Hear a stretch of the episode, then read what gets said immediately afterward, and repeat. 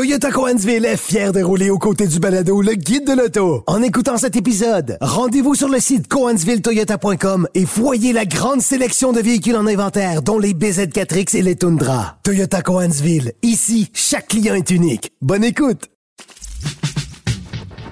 Le guide de l'auto. Avec Antoine Joubert et Germain Goyer. Germain, tu as conduit euh, la semaine dernière le Land Rover Range Rover Evoque.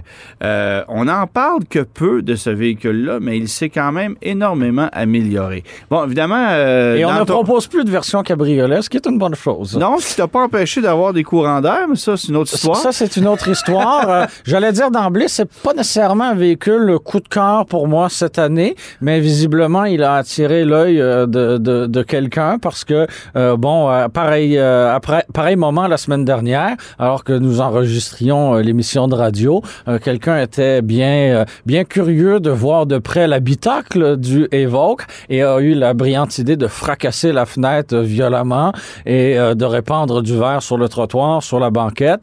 Et, Pour- à- à- et à- pour, pour te voler ta paire de chaussures. finalement. oui, pour me voler mon, mon, mon, mon sac qui était à l'intérieur avec, bon, pas des, des objets de grande valeur, mais enfin, bref, en plein jour à Montréal, devant un commerce avec euh, des, des, des caméras de surveillance, euh, il faut le faire. Donc, petite mésaventure avec euh, le Range Rover Evoque, mais bon, faut croire que ça fait partie des risques des risques du métier. Euh, un mot sur l'habillage du véhicule, parce que, bon, c'est la, la première chose qui saute aux, yeux- aux yeux quand on le regarde. Euh, peinture euh, gris foncé, là, gris charcoal.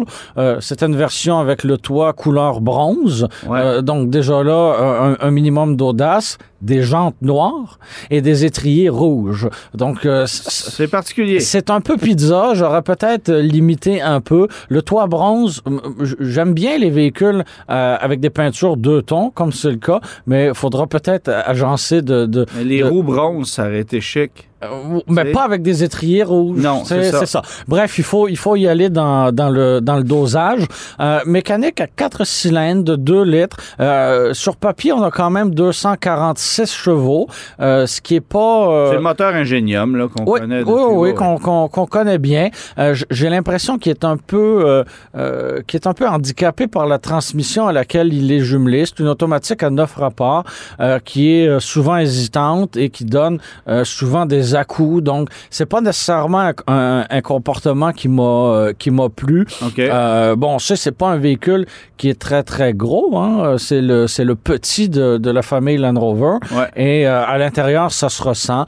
Euh, je me suis senti à l'étroit. Les, les, les, le, le rangement à l'avant manque carrément. On a une espèce de grosse console centrale qui prend beaucoup de place et qui, qui, qui, qui, qui est mal optimisée, tout simplement.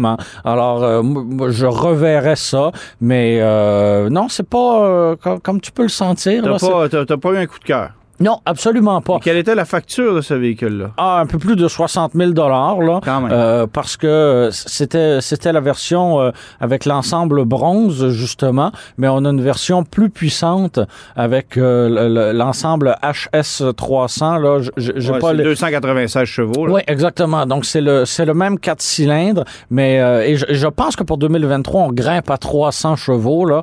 Euh, ça fait toute une différence. c'est 300 CV et 296 chevaux nord-américains. Ah, c'est OK. brake horsepower.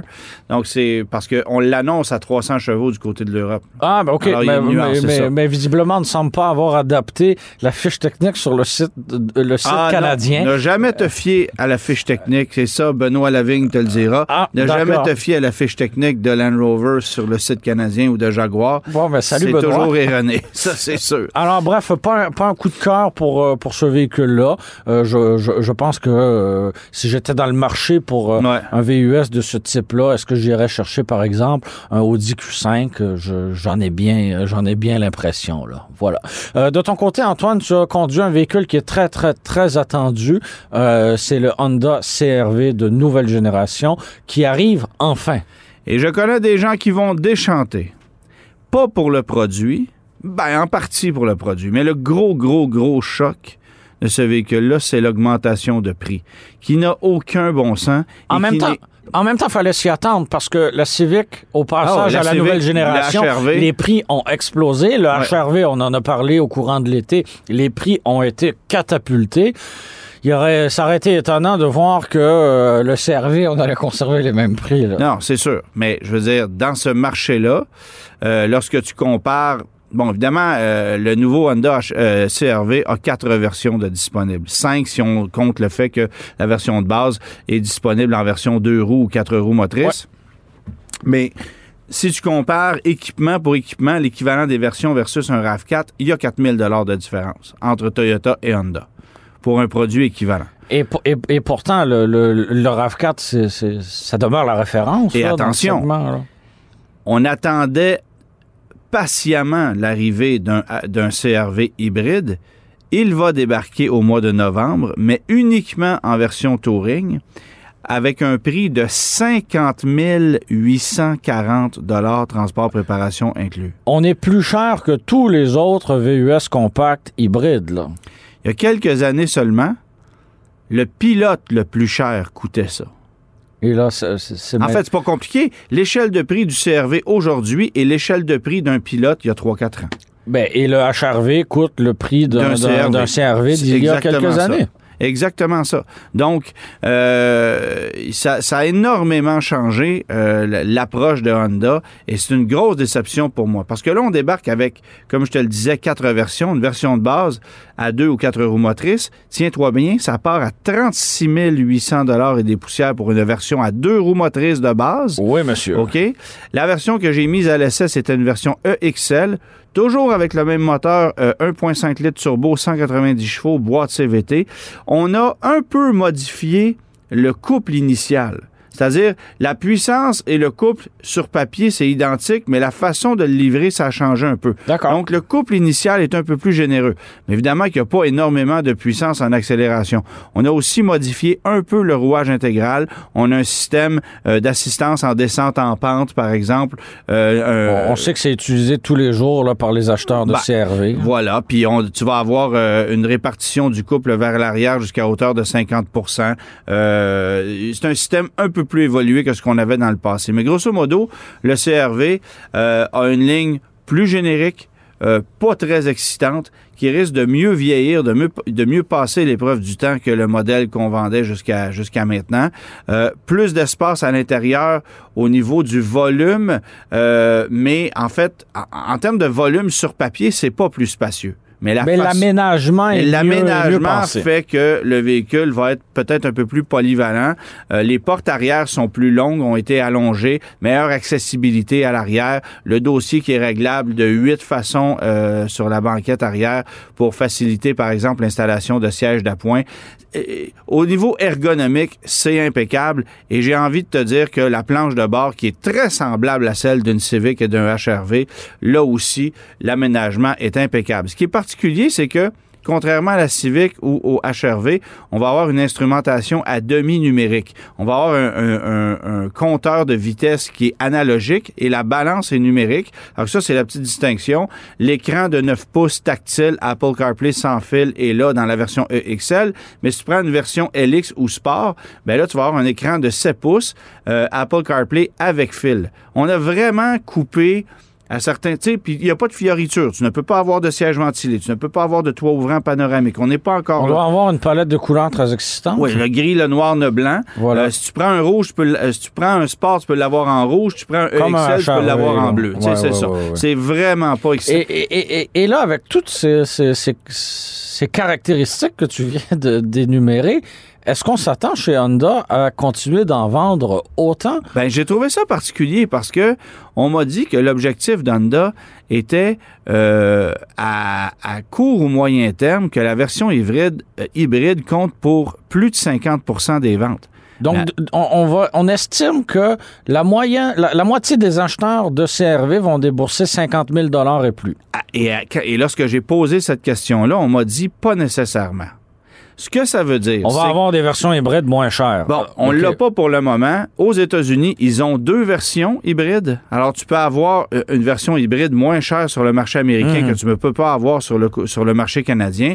Éventuellement, on arrivera sans doute avec plus de versions hybrides. Et moi, j'ai le feeling qu'éventuellement, on va tranquillement laisser tomber le moteur à combustion traditionnel pour que la pour qu'une majorité de versions soient euh, hybrides. Ouais. Il n'y a aucun, il n'y a aucunement question d'une version hybride rechargeable, par contre. Alors ça, c'est clair.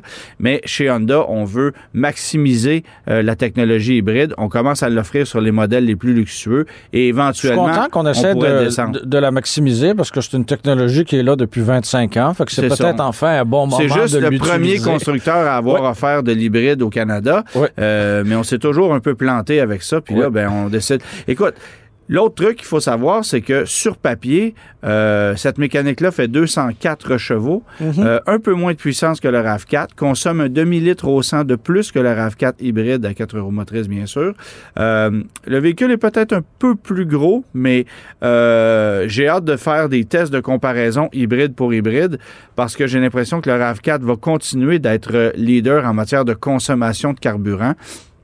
C'est une, une mécanique qu'on connaît déjà. hein. On l'utilise dans l'accord hybride actuellement. On l'a simplement adapté au CRV. euh, et c'est un CRV hybride qui, bien sûr, est fabriqué au Canada cette fois-ci. Euh, mais, euh, mais de toute façon, l'hybride arrive un peu plus tard. Pour l'heure, ce qu'on va avoir, c'est les versions LX, Sport et EXL.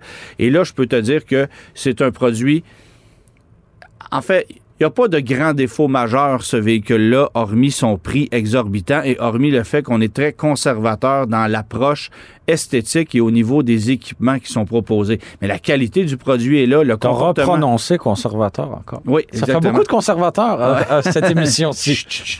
mais, euh, mais euh, Donc, écoute, bref, son, défaut- son grand défaut, c'est son prix trop élevé. Ben oui. Puis le comportement routier, c'est mieux qu'avant. C'est surtout beaucoup mieux insonorisé. J'aime beaucoup les sièges, la position de conduite. Ça, j'ai rien à dire. Euh, mais euh, c'est ça. Faudra, faudra voir comment Honda va travailler la gamme au cours de- des prochains deux ans pour voir si on s'adapte un peu plus à ce qui est offert du côté américain. Parce que pour le moment, écoute, on a cinq versions de, de. Toyota en a 12.